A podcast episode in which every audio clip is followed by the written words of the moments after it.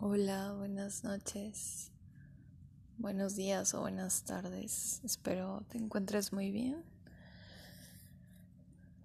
Em, bueno, bienvenido y bienvenida. Este es el primer episodio de, de una serie de episodios, ¿no? Un programa que ya llevo tiempo pensando en grabar, pero por alguna cosa u otra no había terminado por tomar la decisión y pues realmente hacerlo. Eh, debo admitir que es un poco improvisado porque no tenía para nada planeado grabar esto el día en que lo estoy haciendo, mucho menos el momento en el que lo estoy haciendo, pero es importante para mí que sepas que, que lo hago desde lo más natural, desde esa parte pasional de mí, ¿no? Esa parte que me dice, oye Ale, ¿quieres hacer un podcast? Hazlo. ¿Qué estás esperando? Y bueno, para no entretenerte tanto, el día de hoy me gustaría pues hablar de un tema que que es quizá un tema muy común, pero del que no se habla tanto. Y ese tema es precisamente el de qué quiere uno, El día de ayer me tocó una consulta con un neurólogo. Eh, acudí porque padezco de migrañas desde los 12 años. Es decir, por 10 años he estado sufriendo migrañas crónicas que, que a veces se presentan y no se van en dos o tres días o que a veces están ahí, duran unas cuantas horas y en una cuestión de días regresa el dolor, ¿no? Entonces, eh, pues yo había querido consultar esto durante mucho tiempo, pero de nueva cuenta una cosa u otra y, y nunca podía. Nunca me decidía. Y la verdad es que fue una consulta maravillosa. Un doctor al que pues realmente admiro mucho ahora que lo conozco en su trabajo.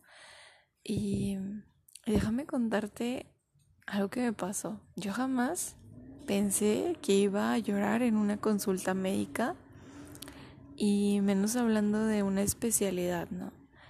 Menos hablando de, pues, de una consulta en la que esperas te digan, ah, ok, tu diagnóstico es este o te está pasando esto y puedes tomar tal o cual medicamento. Eh, pasó que el doctor hizo una muy buena exploración en mí, hablando, eh, pues bueno, lo físico exploró como mis reflejos y tal, mi temperatura, mi presión, todo súper bien. Pero también le interesó mucho la parte emocional. Me hacía preguntas como que, oye, ¿cómo es la relación en tu casa?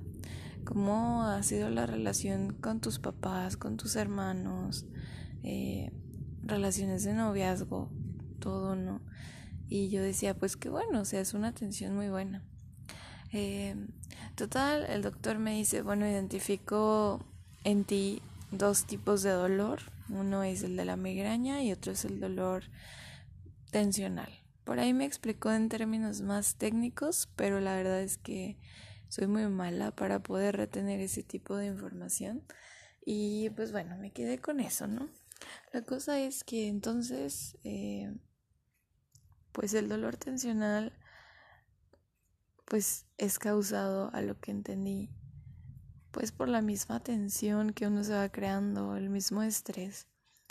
Y claro, durante los primeros episodios que yo tuve de migraña, a los 12 años, imagínate, estaba en la secundaria, ¿no? Y, una niña de 12 años completamente estresada, con migrañas, eh, esas migrañas me daban cada fin de semana.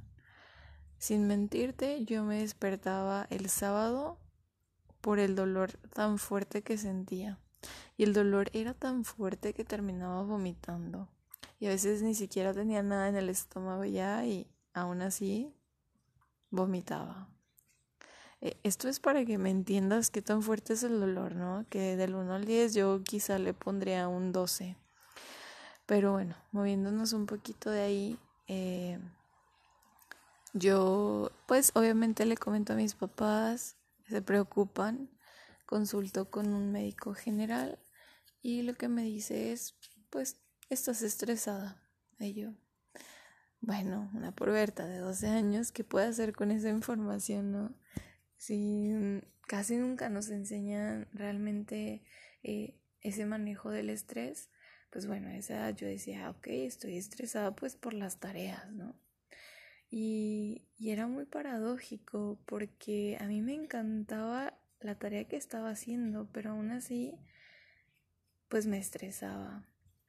Eh, recuerdo mucho que, que, lo que estaba haciendo en aquel tiempo era reescribir como una, un guion de una obra. Eh, era para un proyecto final y entonces mis compañeros la iban a actuar, ¿no? Eh, como quien dice, yo iba a ser la, la directora. este, con todo esto de escribir el guion, con todo esto de pues realmente asignar los papeles y tal y tal. Pero yo no había realmente, em, no me había dado cuenta que eso me estaba estresando mucho. Hasta que dije, ok, me está estresando y por ahí pues hablé con una maestra, ella empezó, empezamos a delegar más responsabilidades y, y pues bueno, pero resulta que mi migraña seguía. O sea, yo decía, bueno, todavía sigo estresado por lo mismo, ya va a pasar el proyecto. total, eh, me cambio de colegio, pero eh, en este nuevo colegio, pues me sucedía exactamente lo mismo. Y yo estaba ya preocupada, pero pues en la consulta con un médico nunca me refirieron realmente a un neurólogo este, pasaron los años, mis migrañas seguían, iban, venían cuando querían, cuando se les antojara, teniendo yo estrés o no teniendo estrés. Evolucionaron mis ataques de migraña porque debo decir que llegó un punto de mi vida en el que antes de, de que una migraña se me detonara, eh, se me dormía la mitad de la cara. Entonces, por ese tiempo yo intenté consultar eh, con un especialista, claro. Ya tenía por ahí de 16, 17 años, pero la verdad es que económicamente pues estábamos muy mal en mi familia y eso pues no me permitía eh, como la facilidad o la accesibilidad, ¿no? Eh, no tenía en sí seguro, entonces pues todo era fatal. El punto es que bueno, aquí estoy 10 años después Tenía ya meses sin un ataque de migraña, sí me había dolido la cabeza, pero eh, no algo que yo considerara como fuera de lo común. Y, oigan, me di cuenta de lo normalizado que tengo los dolores de cabeza. O sea, porque para mí un dolor de cabeza eh, es algo normal, ¿no? Como que el pan de cada día, si es leve, me tomo un paracetamol y se acabó. Este, si es más fuerte, un ketorolaco y se acabó.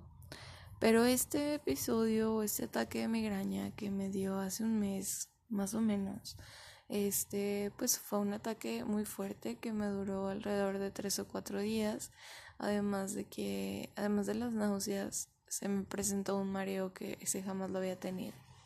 Total, ya pues en Mujer Independiente, eh, pues que me decido finalmente a, ir a la consulta, agendo la cita, este, le comento a mis papás, por ahí pues me apoyaron también y bueno, ya estando en esta consulta, pues les digo, el doctor empieza como con una muy buena eh, exploración del motivo de consulta, me pide que le cuente todo con lujo de detalle y eso pues también me da calma, ¿verdad? Saber que, que aparte de que es un profesional muy bien preparado, con estudios en el extranjero y con especialidad y todo, pues que hace bien su trabajo.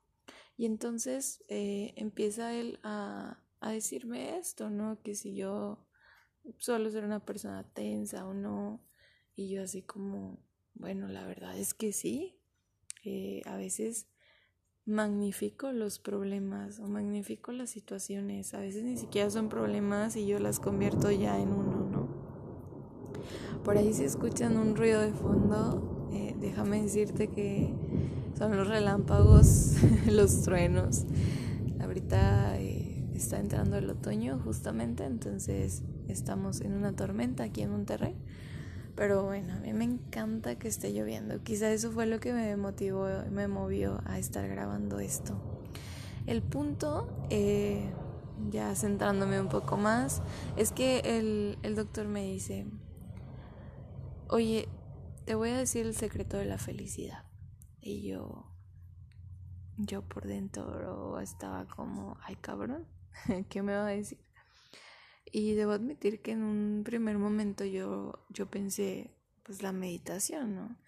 Em, para aquellos que no saben, soy estudiante de psicología, estoy en noveno semestre de la trayectoria clínica y estoy trabajando en, en una estancia psiquiátrica, supongamos, supongámoslo así, ¿no? Eh, entonces, pues bueno, la verdad es que mi trabajo es muy demandante, es muy agotador. Aparte, súmale las clases, porque todavía estoy en la facultad, súmale las prácticas, las tareas, hacerte de comer, eh, irte caminando al trabajo, bueno, que son un montón de cosas, ¿no? Que en su momento, claro que las agradezco porque me han hecho también sumamente feliz y me han, me han dado ese sentido de que realmente voy avanzando en mi vida. Pero pues tengo que admitir que sí, me tensiono mucho y me estreso con todo esto que tengo que hacer día a día. Y resulta que, pues bueno, puedo admitirlo en, en esa consulta y el doctor me dice, el secreto de la felicidad es decir no. Y yo, no, válgame. Se me hace tan difícil, de verdad. O sea, ¿cómo voy a poder decir no si a veces veo la necesidad en el otro y empatizo o sobreempatizo y digo, a mí me gustaría que alguien me ayudara, a mí me gustaría que un profesional de la salud pudiera realmente darme una buena consulta, que pudiera atenderme o eh, si yo fuera mi propia Rumi me gustaría pues yo ser ordenada y ser eh, bondadosa, no sé, son muchas cosas.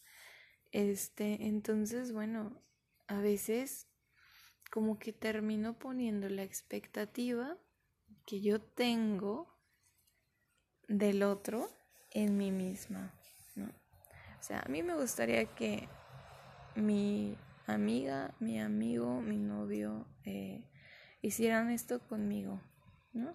Y entonces yo lo hago, pero eh, bueno, y realmente cuando esa otra persona o esa otra situación, por ejemplo el trabajo, te dicen, bueno, es que tú estás haciendo esto, ¿no? Porque tú así quieres. Pero yo lo que necesito, yo lo que, a mí lo que me gustaría que hagas es tal cosa. Pues entonces ya, ya tengo como dos cosas por hacer. No sé si me explico. O sea, una cosa es eh, lo que se necesita y otra cosa es la idea que yo tengo de lo que se necesita, ¿no? Y entonces claro que me voy a agotar y claro que me voy a cansar y claro que me voy a retar porque a todos digo que sí, o sea, aparte de mi expectativa y lo que yo hago respecto a ella, a todo digo que sí, porque realmente sobreempatizo y a veces no pongo realmente ese límite o esa barrera que debería de existir. Y me dice esto el doctor y yo, sí es cierto, o sea, tengo que aprender a decir no. Y al decir no, no se supone que estoy siendo una mala persona. Se supone que estoy realmente tomando una decisión y me estoy diciendo sí a mí misma o sí a mí mismo, ¿no? Y bueno, eh, me pregunta después, eh, el neurólogo me dice, ¿Qué se necesita para poder decir que no? Y créeme que estuve como unos 10 minutos pensando y dando una lluvia de respuestas y yo, no, pues necesito mi voz. Y me decía él, no, ¿qué necesitas? Y yo, ok. Y yo, mm, pues necesito, pues, decidirlo. Me decía, no, ¿qué necesitas? Y ahí estaba yo, toda frustrada, como que, ¿qué más puede ser? ¿Cuál es el misterio que esconde este doctor? Y luego me dice, bueno, ya te voy a decir. Lo que necesitas para decir no es saber lo que quieres. Yo me quedé como sorprendida. Yo voy a terapia, este, y no sé si los que vayan a terapia o hayan ido en algún momento les había pasado esto de te quedas en shock, ¿no? De darte cuenta o del señalamiento que te puede hacer tu terapeuta. Y, y bueno, claro que este neurólogo no, no es psicólogo, ¿no? Pero por ahí un estudio tiene eh, en relación a esto, pero bueno, o sea, no me estaba en sí como terapiando, sino eh, me estaba haciendo reflexionar, me estaba dando una perspectiva pues de mi problema, de mi situación. Y entonces eh, créanme que eso me impactó mucho, o sea, a ver, necesitas saber qué quieres, porque si alguien llega y te ofrece, supongamos, unas quesadillas y tú acabas de comer, tú no quieres, no te gustan, o sea, ¿le vas a decir que sí nada más por compromiso y te las vas a comer? o le vas a decir, no, gracias, no quiero, por X motivo o razón. Entonces, ¿qué es lo que realmente quieres? O sea, ¿quieres quedar bien con todos o quieres realmente tomar las decisiones por ti? Y, aquí entran muchas cuestiones, ¿no? O sea, que si decides porque quieres realmente, porque no te gusta, porque ya estás satisfecho, una y mil cosas, pero al final de cuentas se remite al quieres o no quieres en este momento. Y me puse a reflexionar que yo realmente soy una persona muy ambivalente y muy decidiosa. Y lo he sido siempre. Hubo una época de mi vida por ahí de la adolescencia, eh, pubertad de adolescencia, donde yo antes de salir de mi casa me cambiaba unas cinco veces. Eh, tanto era el, el, asunto este que a veces mi familia pues me decía, oye, ya, o sea, nada más te, mi mamá me decía, nada más te puedes cambiar dos veces, ¿no? Y así estaba frustrada, pero pues es que realmente no sabía lo que quería. Y claro, en la adolescencia uno a veces no sabe lo que quiere porque está descubriendo muchas cosas, pero aún así, eh, habrá que pensar si realmente estoy haciendo las cosas por el otro, por las expectativas que el otro pone en mí o las expectativas que yo creo que el otro tiene de mí, como que no, o sea, no le voy a fallar a mis papás, tengo que terminar la carrera a la que entré aunque ya no me guste. A ver, ¿quieres o no quieres? ¿Qué quieres? Ah, ¿quieres estudiar otra cosa? no sé, estás en medicina y quieres terminar estudiando diseño de modas. O sea, no sé si me explico, yo creo que sí. Pero bueno, la idea de eso es preguntarnos realmente qué quiero, qué necesito, por quién lo hago. Y claro que siempre podemos eh, apoyar, ayudar al otro, eso sin problema pero recordando que tenemos que centrarnos en nosotros. ¿Cómo vamos a poder realmente apoyar o ayudar a alguien si en algún momento no queremos? Habrá una resistencia muy grande si en algún momento no podemos. Entonces se nos va a generar más conflicto. Y bueno, te dejo esta vivencia o esta reflexión de, de mi experiencia para que realmente puedas tú poner eso en perspectiva y trabajarlo en, en tus espacios, a tu tiempo y pues invitándote como siempre eh, de ahora en adelante, porque es mi idea, pues realmente a que vayas a terapia y explores todos esos temas, todos esos conflictos, asuntos, problemas, ideas llámele como le llames, eh, y que realmente puedas darles un espacio. que realmente puedas conocerte. En lo personal la terapia me ha ayudado mucho y no te voy a mentir. Es como darse topes contra la pared, pero al mismo tiempo es como realmente avanzar, realmente conocerte. Y eso para mí no tiene precio.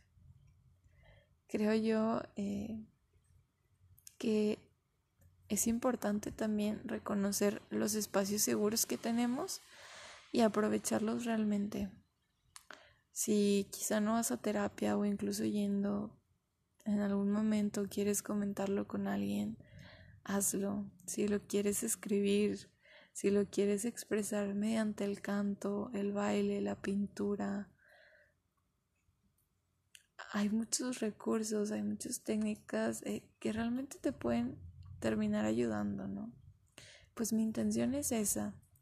El día de hoy que, en base a esto que me ha sucedido a mí, eh, en esto que yo he reflexionado, pues que tú puedas tomar lo que te sirva. Y si nada te sirve, pues de cualquier modo te agradezco por haberme escuchado. Y de igual manera, si te sirve también, gracias. Eh, pues espero por ahí sus comentarios, su retroalimentación. Eh, si les gustaría hablar de algún tema en específico, adelante, soy todo oídos.